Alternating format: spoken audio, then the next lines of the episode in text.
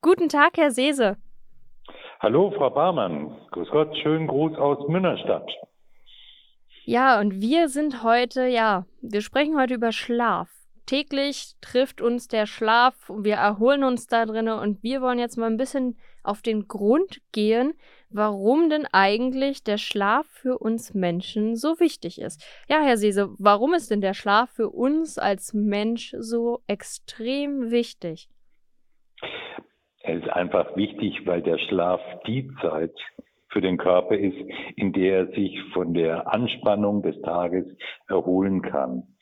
Dabei geht es jetzt nicht nur um die Erholung des, des Geistes, äh, um am nächsten Tag wieder wach zu sein. Es erholt sich nicht nur das Gehirn, sondern es erholt sich die Muskulatur, äh, der Stoffwechsel, äh, die Verdauung passt sich an, ähm, unsere Gelenke werden geschont in dieser Zeit und entlastet. Also der ganze Körper erfährt eine Erholung, die wir einfach brauchen, um für den nächsten Tag wieder fit zu sein. Man spricht ja auch immer gerne viel und viel davon, ja, vom gesunden Schlaf. Wie kann ich denn selber dafür sorgen, dass ich gesunden Schlaf erhalte? Ja, das fängt schon allein mal damit an mit der Schlafzeit. Ähm, wir neigen ja in unseren modernen Kulturen äh, dazu, äh, am Schlaf so einen gewissen Raubbau zu betreiben. Ja, also wir wissen alle, wir wollen tagsüber aktiv sein, wir wollen in der Freizeit noch viel Aktivität entfalten. Ähm, der Tag hat aber bedauerlicherweise nur 24 Stunden und dann, dann nehmen wir, neigen wir dazu, vom Schlaf immer ein bisschen was abzuzwacken. Und äh, das ist schon mal ein ganz großes Problem und dem muss man entgegenwirken. Man muss sich wirklich äh, möglichst auch eine gewisse Regelmäßigkeit angewöhnen. Es ist nicht gut, wenn ich an dem einen Tag um neun Uhr abends ins Bett gehe, am nächsten um ein Uhr, sondern das sollte nach einem gewissen Plan erfolgen. Besser ist es, wenn man geregelte Schlafzeiten hat. Und das weiß ja auch jeder, der im Schichtbetrieb arbeitet. Ähm, es ist einfach nicht so erholsam im Schichtbetrieb zu schlafen, wenn man ständig wechselnde Schlafzeiten hat, als jemand, der ganz gepflegt jeden Abend äh, zu Bett gehen kann und sieben, acht Stunden Schlaf vor sich hat. Sie haben gerade schon gesagt, sieben, acht Stunden Schlaf. Man sagt immer, acht Stunden Schlaf braucht man. Wie viel Schlaf brauchen wir denn wirklich? Naja, also da gibt es ganz große individuelle Unterschiede. Es gibt Menschen einfach, die kommen vielleicht mit sechs Stunden ganz gut aus. Äh, es gibt Menschen, die brauchen acht, neun Stunden. Ähm, um sich äh, wohlzufühlen dann. Ich denke, so rein statistisch äh, gesehen sind sieben Stunden ein sehr gutes Maß. Man weiß, dass wer wesentlich länger schläft oder wesentlich kürzer schläft, irgendein Problem hat und das macht sich mitunter auch in einer erhöhten Erkrankungsrate bemerkbar. Ja, also sagen wir auch Lebenserwartung, Prognose scheint schlechter zu sein, wenn jemand über Jahre deutlich kürzer schläft äh, oder deutlich länger schläft. Wobei das länger Schlafen natürlich vielleicht dann auch damit zusammenhängen kann, dass derjenige chronisch krank ist, erschöpft ist und aus dem Grunde aufgrund körperlicher Beschwerden vielleicht lange im Bett liegt und schläft. Sie sagen gerade ja? Sieben Stunden ist eine sehr gute Zeit, wenn man sich das einrichten kann. Ja, Sie sagen ja gerade schon, ähm, chronisch krank. Man hört ja auch immer viel, ja, man hat mit Schlafstörungen zu kämpfen.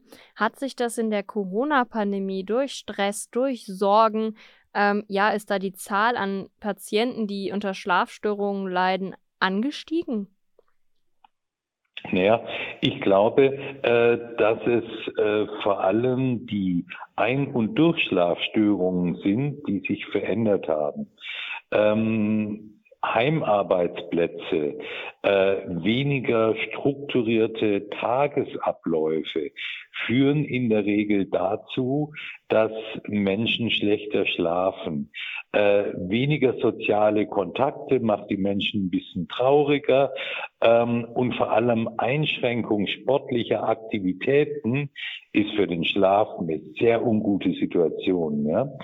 Ähm, Sport ist eines der besten äh, Einschlafhilfen und Durchschlafhilfen. Wer regelmäßig körperlich aktiv ist, hat in aller Regel einen besseren Schlaf. Und wir wissen, ganz egal, ob wir die Schulkinder betrachten, die nicht äh, ihren Freizeitsport machen konnten, ob wir die Erwachsenen betrachten, äh, die nur bedingt in Vereine gehen konnten oder äh, wo entweder Fitnessstudios ganz geschlossen waren oder dann der Zugang phasenweise erschwert war. Also Corona hat sicher Einfluss auf unsere Schlafqualität genommen, ähm, weil sie unser normales Leben einfach ähm, eingeschränkt hat. Sie haben ja schon gesagt, Homeoffice ist dazu auch gekommen, dadurch fehlen Routinen. Ähm, man arbeitet vielleicht auch automatisch mehr. Und man kann dann ja auch sagen, so, ich ziehe mir die vom Schlaf ab und arbeite dann halt eben nach hinten raus länger und mhm, stehe genau. dann trotzdem früher auf. Ja. Ähm, ja. Schlafmangel ist dann ja auch so eine Sache. Zu kurz schlafen, Müdigkeit mhm. am nächsten Tag. Mhm. Welche mhm. Auswirkungen hat denn so Schlafmangel auf einen? Naja, äh, wenn man am nächsten Tage nicht ausgeruht ist, dann lässt die Reaktionsgeschwindigkeit nach, die Aufmerksamkeit nach. Ähm, das ist etwas, äh, was, wenn das über längere Zeit einwirkt, unsere Stimmung äh, drückt, uns depressiv macht. Und wir leben ja heute in einer, in einer Arbeitswelt, wo es nicht mehr so sehr um körperliche Arbeit geht, sondern vor allem auch um Kommunikation, um Reaktion, um Überwachung, Kontrolle von Anlagen, schnelles Reagieren. Und dafür ist äh, ausgeruht sein eine ganz wichtige Voraussetzung. Jemand, der der schwerste körperliche Arbeit erbringen muss, der kann das vielleicht auch, wenn er wenig weniger geschlafen hat und nicht so ausgeruht ist. Aber gerade die Dinge, die heute unseren Alt Berufsalltag bestimmen, die erfordern eigentlich einen sehr guten Schlaf, eine gute Erholungsfunktion im Schlaf, weil sonst sind wir da in dem Bereich nicht leistungsfähig.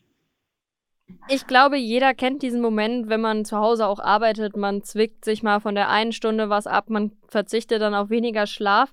Und ich kenne es selber, man täuscht sich teilweise vom Schlafgefühl. Also ich kenne das so, ich schlafe irgendwie eine Stunde und fühle, als fühle, denke jedenfalls, ich hätte fünf Stunden geschlafen. Und ab und zu ist es andersrum, dass ich fünf Stunden geschlafen habe und ich denke so, oh, das war jetzt nur eine. Woran mhm. liegt das, dass wir uns da so in diesem Gefühl vom Schlaf her täuschen? Oh, das ist eine ganz schwere Frage. Also das, äh, diese Einschätzung, ähm, das hängt natürlich davon ab, wie vielleicht in dieser Zeit, wo wir da schlafen, wie die Schlafqualität auch ist. Ja, Schlaf ist ja nicht gleich Schlaf. Es gibt ja verschiedene Schlaftiefen. Es gibt den oberflächlichen Schlaf, den Tiefschlaf, den Traumschlaf.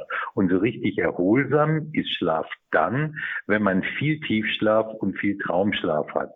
Wenn man jetzt eher so ein oberflächliches Nickerchen, äh, sage ich mal, am Schreibtisch macht und äh, äh, deshalb äh, über die Tischplatte gebeugt und auf dem Bürostuhl sitzen, dann darf man nicht erwarten, dass man da eine tolle Schlafstruktur hat. Und somit ist der Schlaf dann nicht erholsam. Ja, man hat geschlafen, ähm, aber es ist kein qualitativ hochwertiger Schlaf. Und äh, das ist ja auch zum Beispiel das Problem bei diesen nächtlichen Atemstörungen, dieser Schlafapnoe. Äh, die Betroffenen, die schlafen alle, die fallen auf die Matratze, sind nach ein paar Minuten eingeschlafen. Aber äh, diese, diese nächtlichen Atemstörungen sorgen dafür, dass die Menschen nicht richtig in den Tiefschlaf gleiten, dass die keinen Traumschlaf haben. Und dann haben die durchaus äh, sechs, sieben Stunden vielleicht geschlafen aber dieser Schlaf ist ein schlechter Schlaf gewesen, folglich nicht erholsam. Aber die Frage, ob es ein guter oder ein schlechter Schlaf ist, das können wir halt beantworten, entweder weil der Patient mit seinem Schlaf sehr zufrieden ist und sagt, ja, passt alles, ich bin erholt, alles ist gut, dann brauchen wir uns keinen Kopf machen.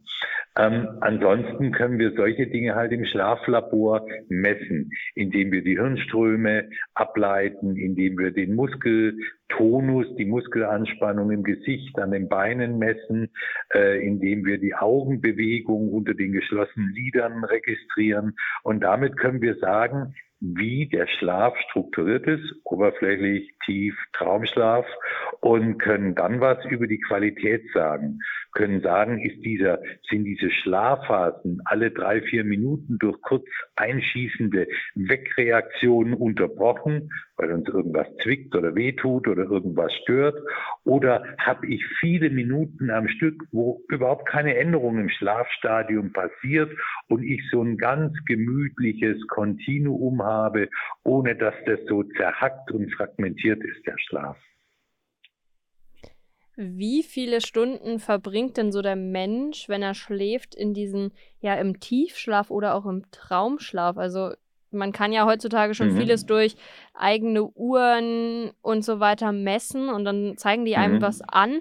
Aber man kann, ich weiß nicht, ich wüsste nicht, ob ich mich darauf verlassen kann, ob die Anzeige richtig ist. Wie mhm. sieht es denn da aus? Wie viel verbringt man denn so in diesen Schlafphasen? Naja, das ist, das ist interessanterweise etwas Altersabhängiges, ja. Zum Beispiel der Traumschlaf bei Säuglingen ist was ganz Dominierendes. Die Säuglinge haben ganz, ganz viel Traumschlaf und mit zunehmendem Alter in Senium dann weiter nimmt der Traumschlaf immer weiter ab. Man sagt so Pi mal Daumen, der Tiefschlaf sollte ebenso wie der Traumschlaf jeweils ungefähr 20 Prozent von der Gesamtschlafdauer einnehmen. Ja, das ist so eine Orientierung. 20 Prozent Tiefschlaf, ungefähr 20 Prozent Traumschlaf. Ja, ich glaube, das habe ich die letzten Tage erreicht, obwohl ich ein bisschen unter den sieben Stunden war, aber ich habe gut geschlafen. Aber was mir sehr viel aufgefallen ist zurzeit, ich bin immer so am Nachmittag oder späten Abend eher schon so zwischen 18 und 20 Uhr mindestens einmal eingeschlafen, so Powernap-mäßig für so circa mhm. 20 Minuten. Wie lange, mhm. das passiert ja auch öfter, auch gerade vielleicht meiner Mama, ich kenne es von meiner Mama, die schläft gerne mal vom Fernseher jetzt auch ein. Mhm. Ähm, mhm. Wie ist denn das? Wie gut ist denn eigentlich so ein Powernap und ist das Einschlafen vor bestimmten, ja, vom Fernseher, ist das gesund?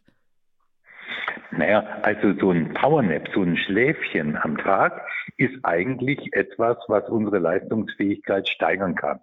Äh, nur sollte ein solches Schläfchen so um die Mittagszeit stattfinden ähm, und es darf nicht zu lange sein. Ja? Also ein optimales Powernap, äh, das beträgt so 15 Minuten, 20 Minuten und dann sollte man aber auch wieder aufstehen. Denn wenn wir mittags schon eineinhalb, zwei Stunden schlafen, was ist die Konsequenz? Wir nehmen dann unserem Körper den Schlafdruck für die Nacht weg und haben dann vielleicht ein Problem, abends müde zu werden und einzuschlafen. Ja? Ähm, das Einschlafen vor dem Fernsehen, das ist eigentlich eine ungute Situation. Das hat auch nichts mit Erholung zu tun. Also wenn man da einschläft, dann sollte man lieber ins Bett gehen. Ähm, aber tagsüber, um die Mittagszeit, so ein kurzes Schläfchen, das ist durchaus etwas, was leistungsfördernd ist, wohltuend ist und die Lebensqualität verbessern kann. Aber wie gesagt, es muss kurz sein. 15 bis 20 Minuten, länger sollte das gar nicht sein. Und in anderen Kulturen ist es durchaus üblich, äh, dass man am Arbeitsplatz solche kurze Erholungsschläfchen durchführt, bei uns in unserer Gesellschaft ist es jetzt nicht so etabliert und es kommt wahrscheinlich schlecht an, wenn jemand am Arbeitsplatz mittags äh, äh, schlafen vorgefunden wird. Ähm, aber wer sich leisten kann, der profitiert sicher von so einem kurzen Schläfchen. Das, was ja auch viele gar nicht so wirklich dran denken, ist, dass wir ja im Schlaf sehr viel auch unterbewusst verarbeiten. Warum mhm. können wir uns manchmal daran gar nicht erinnern, an was wir vielleicht verarbeitet haben oder woran, äh, wovon wir träumen? Und manchmal ist das so ganz prekär da. Also ähm, im Schlaf passieren ja ganz, ganz viele Dinge im Gehirn. Das ist ja nicht so, dass unser Gehirn im Schlaf irgendwie abschaltet, sondern äh, wir richten unsere Aufmerksamkeit anders aus. Während wir tagsüber über unsere Sinnesorgane, die Augen, die Ohren, äh, den Tastsinn und so weiter äh, nach außen gerichtet sind, also alles, was um uns drumherum passiert, registrieren, aufnehmen und ans Gehirn melden, ist es im Schlaf anders. Ja, die Sensoren, die haben Pause, die schalten erstmal ab. Ähm, wir nehmen nichts mehr optisch wahr. Wir sollten Ruhe haben ähm, und nicht durch Geräusche gestört sein. Und dann fängt das Gehirn an, äh, sozusagen das Tagesgeschehen äh, so ein bisschen zu sortieren. Ja, also äh, Gedanken, die da irgendwo im Zwischenspeicher liegen, ähm, zu sortieren. Ist das was Wichtiges? Ist das Müll? Kann das in Papierkorb verlegt werden? Ähm, oder muss ich das mit Erfahrungen, die ich vielleicht aus den Tagen oder Monaten, Jahren zuvor gemacht habe, irgendwie verknüpfen? Ähm, und in der Tat ist das Gehirn in der Lage, manche Probleme im Schlaf zu lösen. Ja? Äh, daher ist auch der Spruch gerechtfertigt, da schlafen wir mal eine Nacht drüber und dann ist das Problem vielleicht kleiner. Ja? Also das ist durchaus so. Und äh, wir wissen auch, äh, wer nach, nach intensiven Lernphasen ähm, dann danach ausreichend Schlaf hat, ähm, der kann Gelerntes, frisch Gelerntes besser abspeichern. Ja? Also die Lernfähigkeit, die korreliert direkt mit einem guten Schlaf. Und die Tatsache, dass man bestimmte Träume erinnert und andere Menschen äh, diese Träume nicht erinnern können, das ist was ganz individuell Verschiedenes. Also ich habe den Eindruck, dass Männer ähm, ihre Träume irgendwie ganz schlecht erinnern können und nicht wissen, was sie geträumt haben. Frauen scheinen das irgendwie äh, besser zu können, aber man kann das auch so ein bisschen trainieren, indem man direkt nach dem Erwachen versucht, konzentriert nachzudenken, was war denn da los äh, in der Nacht? Und, und man kann sich solche Dinge schon so ein bisschen zurückholen. Ähm, aber es gibt Menschen, und dazu zähle ich, die können, die sagen, ich träume dreimal im Jahr sozusagen ähm, und können sich eigentlich nie an Schlaf erinnern, äh, an, Entschuldigung, an einen Traum erinnern, äh, während andere gerade Kinder, die können eigentlich jeden Morgen erzählen, oh, ich habe heute Nacht davon geträumt und jenes erlebt und so weiter. Also das ist, denke ich, sehr, sehr unterschiedlich. Es gibt ja leider auch so, ich sage jetzt mal Marotten, die einem im Schlaf passieren. Wir in der Redaktion haben auch gesprochen, was, was passiert denn eigentlich so. Und dann ist uns die Frage so eingefallen, warum redet man denn eigentlich im Schlaf? Passiert auch nicht jedem, aber manchen. Hm, ja, ähm, das sind so Dissoziationen zwischen Bewusstsein und, und motorischer Aktivität. Normalerweise, äh, gerade im Traumschlaf, ist ja, äh, leben wir nichts aus. Also wir leben keine Bewegung oder dergleichen aus. Im Traumschlaf ist der Körper eher mehr oder weniger gelähmt. Ähm, und äh, gibt ja auch so das Beispiel Schlafwandeln, was im Kindesalter gar nicht so selten ist. Ähm, da hat man quasi von der Bewusstseinslage das Stadium Schlaf.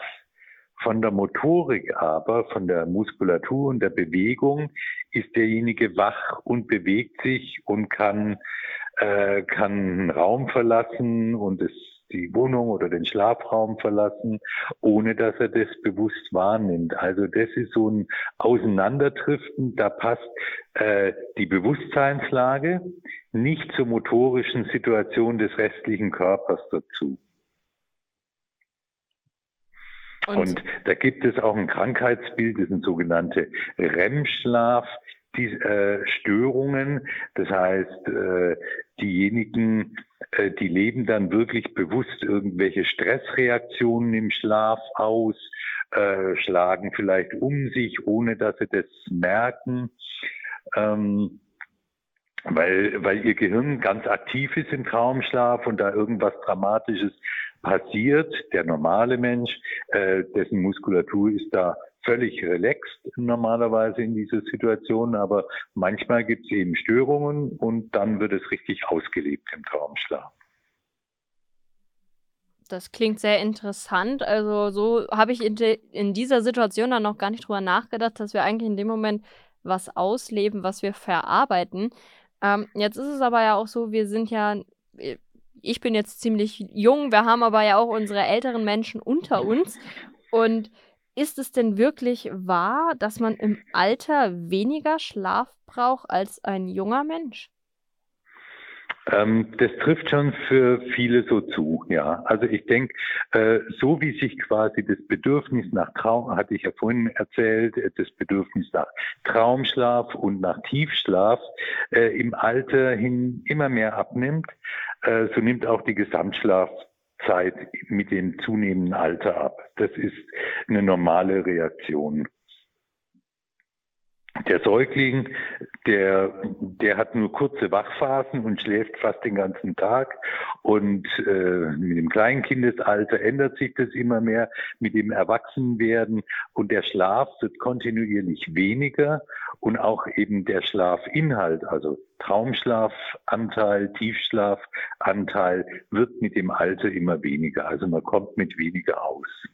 Und dann ist es natürlich gerade für unsere hochbetagten Menschen, die vielleicht in irgendwelchen Pflegeeinrichtungen äh, leben und nicht mehr so selbstbestimmt in der eigenen Wohnung, im eigenen Haus leben, ähm, kann das zu Konflikten führen. Ja, da gibt es eben Menschen, die müssen erst um ein Uhr dann ins Bett gehen, äh, wenn sie ihrem natürlichen Rhythmus folgen ähm, was natürlich vielleicht in einer Heimsituation, wo ja, wo die Leute zu Bett gebracht werden müssen, wo vielleicht nicht nur einer im Zimmer schläft, sondern zwei, sprich es muss dann einfach Ruhe im Zimmer sein.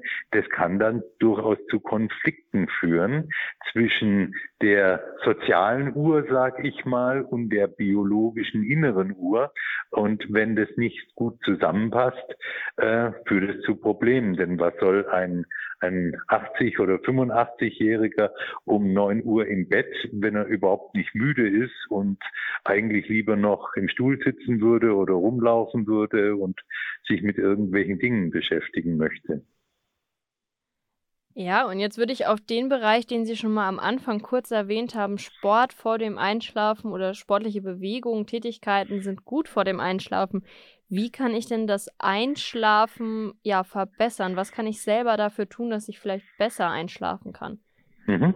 Also, äh, Sport ist bei jeder Form von Ein- und Durchschlafstörung ganz elementarer Bestandteil. Ja?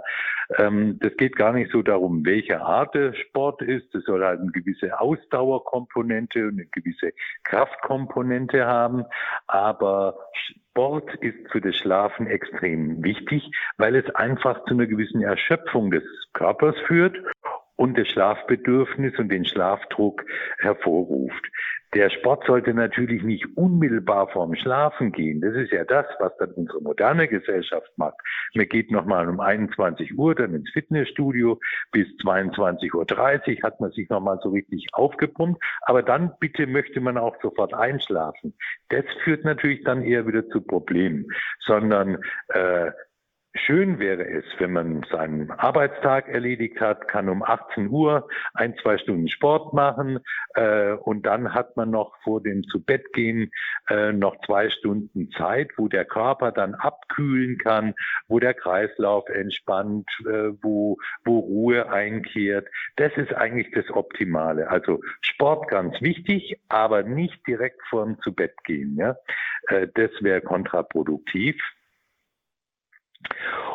Und, äh, und welcher Sport, das ist wie gesagt letztlich eigentlich egal.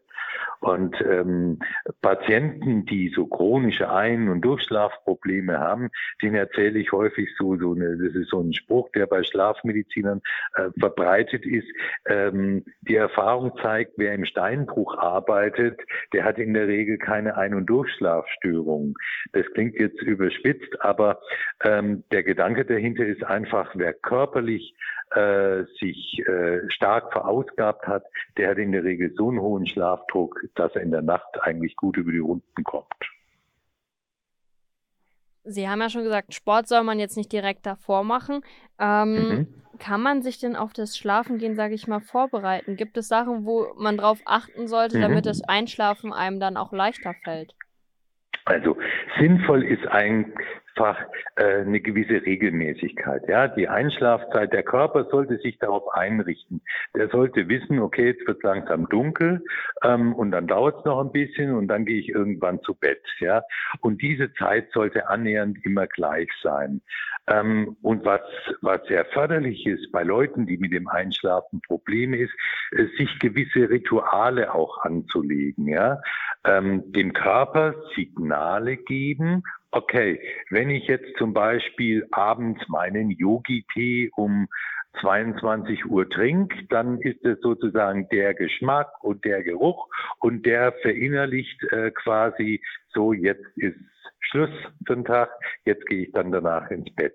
Das ist so ein bisschen wie die Spieluhr, die man dem Säugling an sein Bett aufzieht, wo er merkt, ah, jetzt kommt wieder diese Melodie und diese Melodie bedeutet, die Mama ist jetzt weg äh, und für mich ist jetzt Zeit, Ruhe zu geben und einzuschlafen. Ja?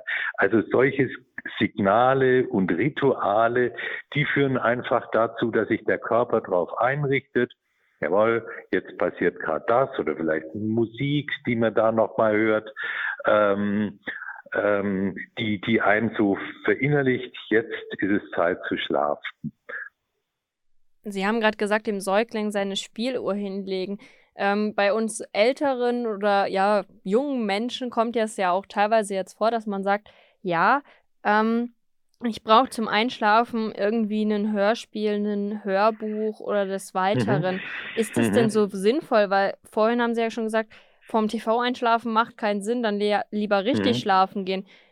Mhm. Macht das einen Unterschied? Also für manche ist es schon hilfreich, und es ist dann eben auch so ein Ritual, wenn da vorher noch, wenn man einfach noch so äh, ein Buch liest, kurze Zeit, ja, oder äh, wenn man eben Musik hört oder vielleicht auch Geschichten hört.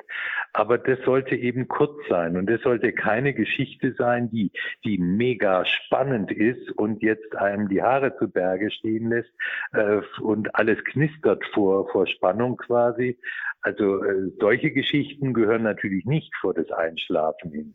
Aber da gibt's ja bewusst so, das gibt ja im Internet, Spotify, finden Sie äh, so Texte, die kann man sich anhören. Die sind so richtig monoton, einschläfernd, angenehme, warme Stimme, die so langsam immer leiser wird und, und inhaltlich überhaupt nichts äh, äh, quasi äh, hat äh, die Information ist gleich null, aber es sind einfach nette Worte. Das ist so wie so, äh, jemand plaudert noch so ein bisschen und erzählt mir ein bisschen äh, was und ich kann so langsam abdriften.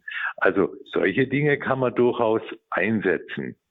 Aber die sollen eben auch jetzt nicht äh, eine Stunde lang laufen, sondern das soll so eine kurze Phase sein, die auch wieder einfach dem Körper das Signal gibt, jetzt hörst du wieder diese Stimme oder jetzt hörst du diese Musik ähm, und jetzt bitte abschalten. Abschließend nochmal die Frage, ja, was würden Sie unseren Hörern mitgeben, ja, wenn es ums Thema Schlafen geht, woran sollte man auf jeden Fall immer denken? Also Punkt 1. Ausreichend Schlafzeit. Essen direkt vorm Schlafen ist schlecht, sondern da muss genügend Abstand sein. Etwas, was wir, was zu unserem Kulturkreis gehört, was wir ganz gern genießen, nämlich mal ein Glas Wein oder Alkohol, ist ganz gut. Aber das sollte nicht unmittelbar vor dem Schlafengehen passieren, denn äh, das kann dazu führen, dass unsere Muskulatur schnell entspannt. Ähm, diese Entspannung der Muskulatur führt dann aber auch dazu, dass unsere Rachenmuskulatur entspannt und dann schnarchen wir. Und dann haben wir vielleicht auch nächtliche Atempausen. Das ist etwas, was jeder kennt, wenn er mal richtig viel getrunken hat. Ja?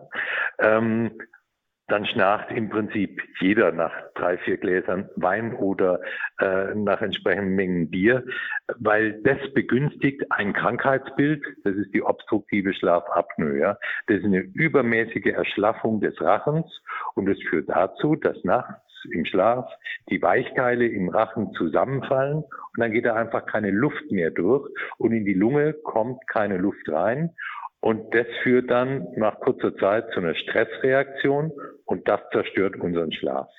Also vermeiden von abendlichem Alkoholgenuss direkt äh, vor dem Schlafengehen, denn Alkohol ist kein Einschlafmittel.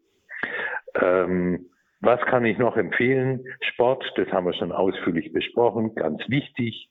Äh, viertens Regelmäßigkeit, Struktur im Tagesablauf ähm, keine aufregenden Dinge direkt vorm Schlafengehen. Der Computer direkt äh, vorm Schlafengehen im Bett hat da nichts verloren.